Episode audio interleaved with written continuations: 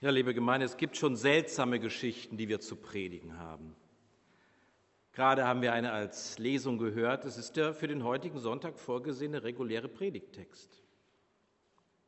Und dieser Predigttext ist Teil eines Dramas in drei Akten. Es spielen mit der lüsterne David, der Prophet Nathan, die schöne Batzeba und ihr Ehemann Uriah. Vorhang auf, erster Akt. Als David am Abend aufstand und auf dem Dach des Königshauses umherging, da sah er eine Frau sich waschen. Sie war von sehr schöner Gestalt. Und er sandte Boten hin und ließ sie holen, und als sie zu ihm kam, wohnte er ihr bei, und die Frau wurde schwanger. Allein dies wäre schon eine MeToo-Predigt wert. Da wird genickt. Anschließend schickte David sogar noch Bathsebas Ehemann an die Front. Und Uriah fiel im Krieg zum Opfer, so sollte es ja auch sein nach Davids Willen. Und damit herrschte freie Fahrt für freie Könige. Doch einer stellte sich ihm in den Weg. Zweiter Akt. Aber Gott missfiel die Tat, die David getan hatte, und er sandte Nathan zu David. Nathans Geschichte von einem Reichen, der einem Armen sein einziges Schaf nahm, hörten wir. Sie sollte David aufs Glatteis seiner Schuld führen. Da geriet David in großen Zorn über den Mann und sprach zu Nathan, so wahr der Herr lebt, der Mann ist ein Kind des Todes, der das getan hat, dazu soll er das Schaf vierfach bezahlen. Noch sieht der König den Balken im eigenen Auge nicht. Trotzdem spricht er sich das Urteil. Da sprach Nathan zu David, du bist der Mann. Bisher war David immer auf der Überholspur unterwegs gewesen. Jetzt hat es ihn aus der Kurve getragen. Das zweifache Du sollst nicht begehren Gottes doppelte Stoppschilder, das neunte und zehnte Gebot hatte er missachtet. Dritter Akt. Schuld und Sühne. Da sprach David zu Nathan, ich habe gesündigt gegen den Herrn. Gegenüber Gott räumt David seine Schuld ein. Für seine Opfer fehlen Worte der Entschuldigung. Auch das wäre eine Predigt wert. Immerhin redet David nicht um den heißen Brei herum, beauftragt er keine teure PR-Agentur zur Rettung seiner weißen Weste. Er stellt sich der Verantwortung und Gott lässt einmal mehr Gnade vor Recht ergehen. Nathan sprach zu David, so hat auch der Herr deine Sünde weggenommen, du wirst nicht sterben. Stattdessen wird das Kind das in besagter Nacht gezeugt wurde, als Sündenbock herhalten. Und damit wird dieses Drama zur Tragödie, weil ein unschuldiges Kind den Preis für das Versagen seines Vaters zu bezahlen hat. Und diese Tragödien setzen sich bis auf den heutigen Tag fort, dass Kinder für die Fehler ihrer Eltern ein Leben lang zu bezahlen haben. Trotzdem gewährte David, Gott David einen Neuanfang. Salomon wurde geboren. Lasst uns die erste Strophe unseres Predigtliedes singen. Schenke mir Gott ein hörendes Herz.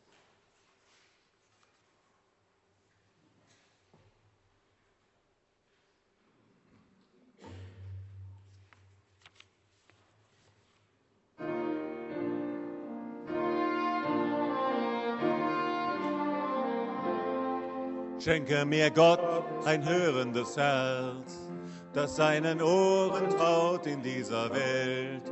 Schenke mir Gott ein hörendes Herz, das seinen Ohren traut in dieser Welt. Schenke mir Gott ein Herz, das lebt und schlägt, das für das Leben schlägt. Schenke mir Gott ein Herz, das lebt und lebt, das für das Leben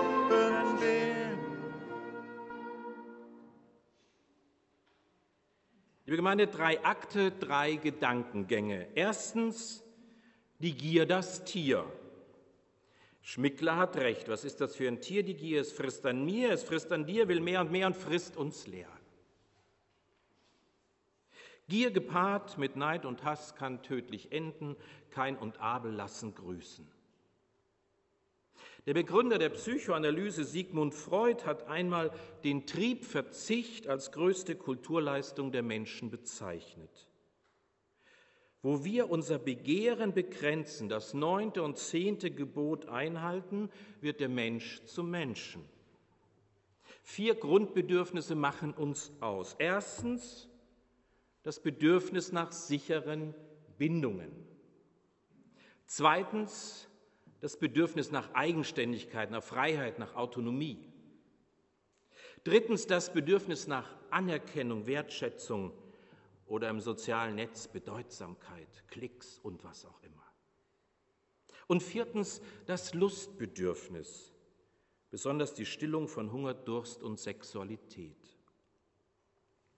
Seelenfachleute vertreten die Ansicht, viele unserer Ängste gründen in den Erfahrungen der ersten sechs Lebensjahre. Wie Bedürfnisse befriedet oder nicht befriedet wurden, prägt ein ganzes Leben. Dürfte ich mir der Liebe meiner Eltern sicher sein? Führten meine ersten Gehversuche in die Selbstständigkeit oder wurde ich ständig im Laufstall begrenzt? Erfuhr ich als Kind genug Wertschätzung?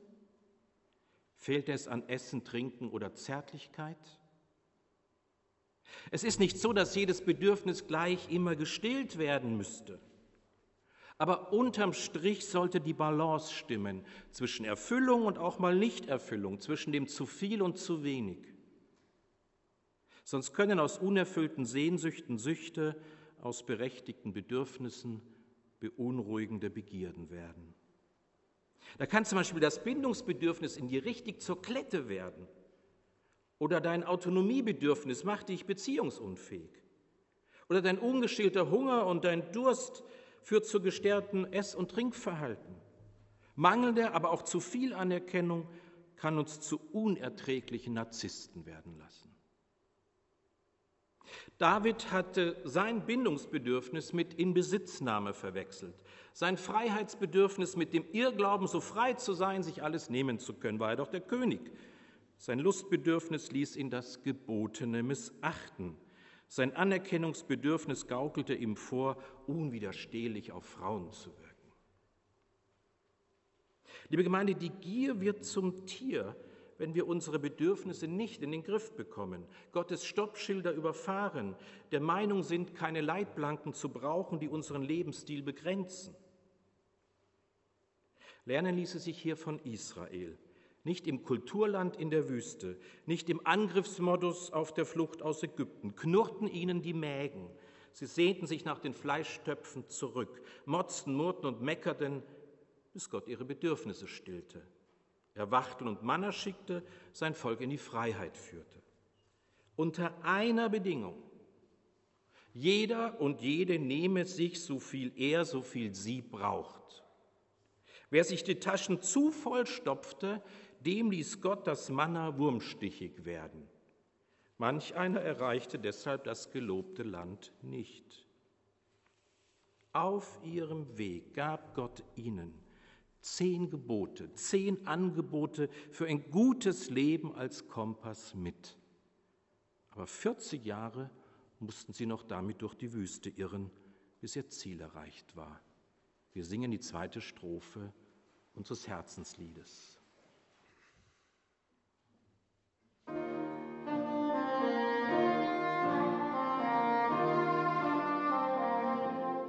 Schenke mir Gott ein sehendes Herz, das die Augen öffnet für die Welt. Schenke mir Gott ein sehendes Herz, das mir die Augen öffnet für die Welt. Schenke mir Gott ein Herz, das Leben schlägt, das für das Leben schlägt. Gott ein Herz, das lebt und schlägt, das für das Leben schlägt. Zweiter, sehr kurzer Gedankengang. Die Welt braucht Propheten und Prophetinnen. Menschen, die unbequem sind, die zur Umkehr rufen, klare Ansagen machen. Es braucht Ärztinnen ohne Grenzen, Sea-Watch-Schiffe für Geflüchtete, weil Europa seinen Seenotrettungspflichten bis heute nicht nachkommt. Es braucht Rebellinnen, die um der Klimagerechtigkeit willen Widerstand leisten und sperrige Typen wie Nathan, die sich unserem Fehlverhalten in den Weg stellen. Und wir haben hier drei kabarettistische Glaubenswochen erlebt, weil ich der Meinung bin, es braucht Kabarettistinnen, die wie Propheten ihre Finger in offene Wunden legen, das Salz in der Suppe öffentlich-rechtlicher Beruhigungsanstalten sind. Letzter Gedankengang. Mehr denn je haben die nachfolgenden Generationen unsere Suppe auszulöffeln, die wir ihnen seit über 200 Jahren eingebrockt haben. Dieses Motiv für euch Konfis mag das komisch vorkommen, aber dieses Motiv, dass die Erstgeburt sterben wird oder muss, zieht sich durch die Bibel sowohl vom Auszug aus Ägypten bis übrigens zum Kindermord in Bethlehem wo König Herodes die Erstgeburt umbringen lässt. Drohen Erstgeborene zu sterben, finden immer Zeitenwenden statt, weil die Zukunft aller auf dem Spiel steht. Wie David sich an Bathseba vergriff, vergreifen wir uns an Gottes Schöpfung, beuten wir sie und uns bis zur Erschöpfung aus. Ungebremst heißt es immer noch, wie bekloppt freie Fahrt für freie BürgerInnen. Gibt es Billigflüge nach Malle, Spritsponsoring im Gießkannenprinzip, Übergewinne ohne Umverteilung, Preise, die den Ärmsten der Armen den letzten Cent, ihr letztes Schäflein abknüpfen. Glaube keiner Gott sei es egal, wenn Reiche sich an Armen, Männer an Frauen, Erwachsene an Kindern vergreifen, Despoten Krieg führen, wir die Biodiversität schreddern und Kipppunkte überschritten werden. Wir leben im größten Atemsterben der Weltgeschichte. Gott will, dass seine Gebote gelten, dass Recht Recht bleibt, wie auch Naturgesetze unverhandelbar sind. Und trotzdem ließ Gott bei David Gnade vor Recht ergehen, wurde Salomon als sein Nachfolger geboren, der dritte König Israels. Auch das macht den Menschen zum Menschen. Neuanfänge und Neugeburten sind möglich. Die jüdische Philosophin Hannah Arendt sah nach der Katastrophe des Holocausts darin eine Grundbedingung menschlicher Existenz. Ich zitiere, dass dem Neuankömmling die Fähigkeit zukommt, selbst einen neuen Anfang zu machen, das heißt zu handeln. Noch einmal, dass dem Neuankömmling die Fähigkeit zukommt, selbst einen neuen Anfang zu machen, das heißt zu handeln. Zitat Ende. Oder mit Bonhoeffer gesprochen, wir bekennen es hier sehr oft, ich glaube, dass Gott aus allem, auch aus dem Bösesten, Gutes entstehen lassen kann und will. Dafür braucht er Menschen, die sich alle Dinge zum Besten dienen lassen. Und für diesen Neuankömmling Salomon hieß das, er hat seinen Gott den ersten Tempel gebaut. Und Sie kennen alle die Geschichte, er hat einem Kind das Leben gerettet, was sonst zwischen zwei Frauen zerrissen worden wäre. Die Liebe dieser Kindsmutter und Salomos Weisheit sorgten am Ende für den Triumph des Lebens, sorgten gemeinsam dafür, dass sich die Liebe wieder stärker als der Tod erwies. Eine Liebe, die Gott dazu führte, bei David Gnade vor Recht ergehen zu lassen. Eine Liebe, die in dem Herzen des armen Mannes schlug. Da hieß es doch, der Arme hatte nichts als ein einziges kleines Schäflein und er näherte es, dass es groß wurde bei ihm zugleich mit seinen Kindern. Er aß von seinem Bissen und trank aus seinem Becher und schlief in seinem Schoß und er hielt's wie eine Tochter. Was ist das für ein schönes Bild? So ein Schäfchen wie eine Tochter halten. Bei manchen sehe ich das, wenn die mit ihren Hunden in die Kirche kommen. Fast so ähnlich.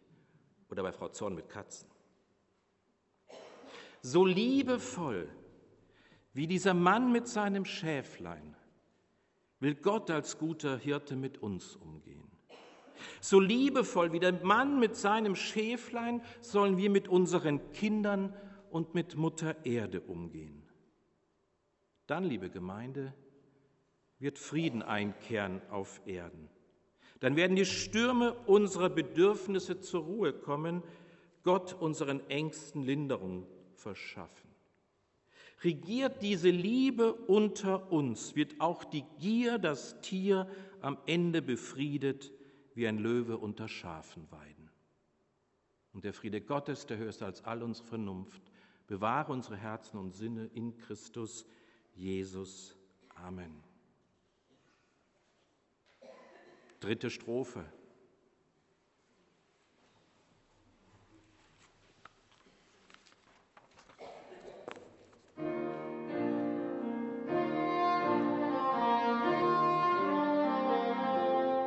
Schenke mir Gott ein fühlendes Herz, das in den anderen aufgeht für den Tag.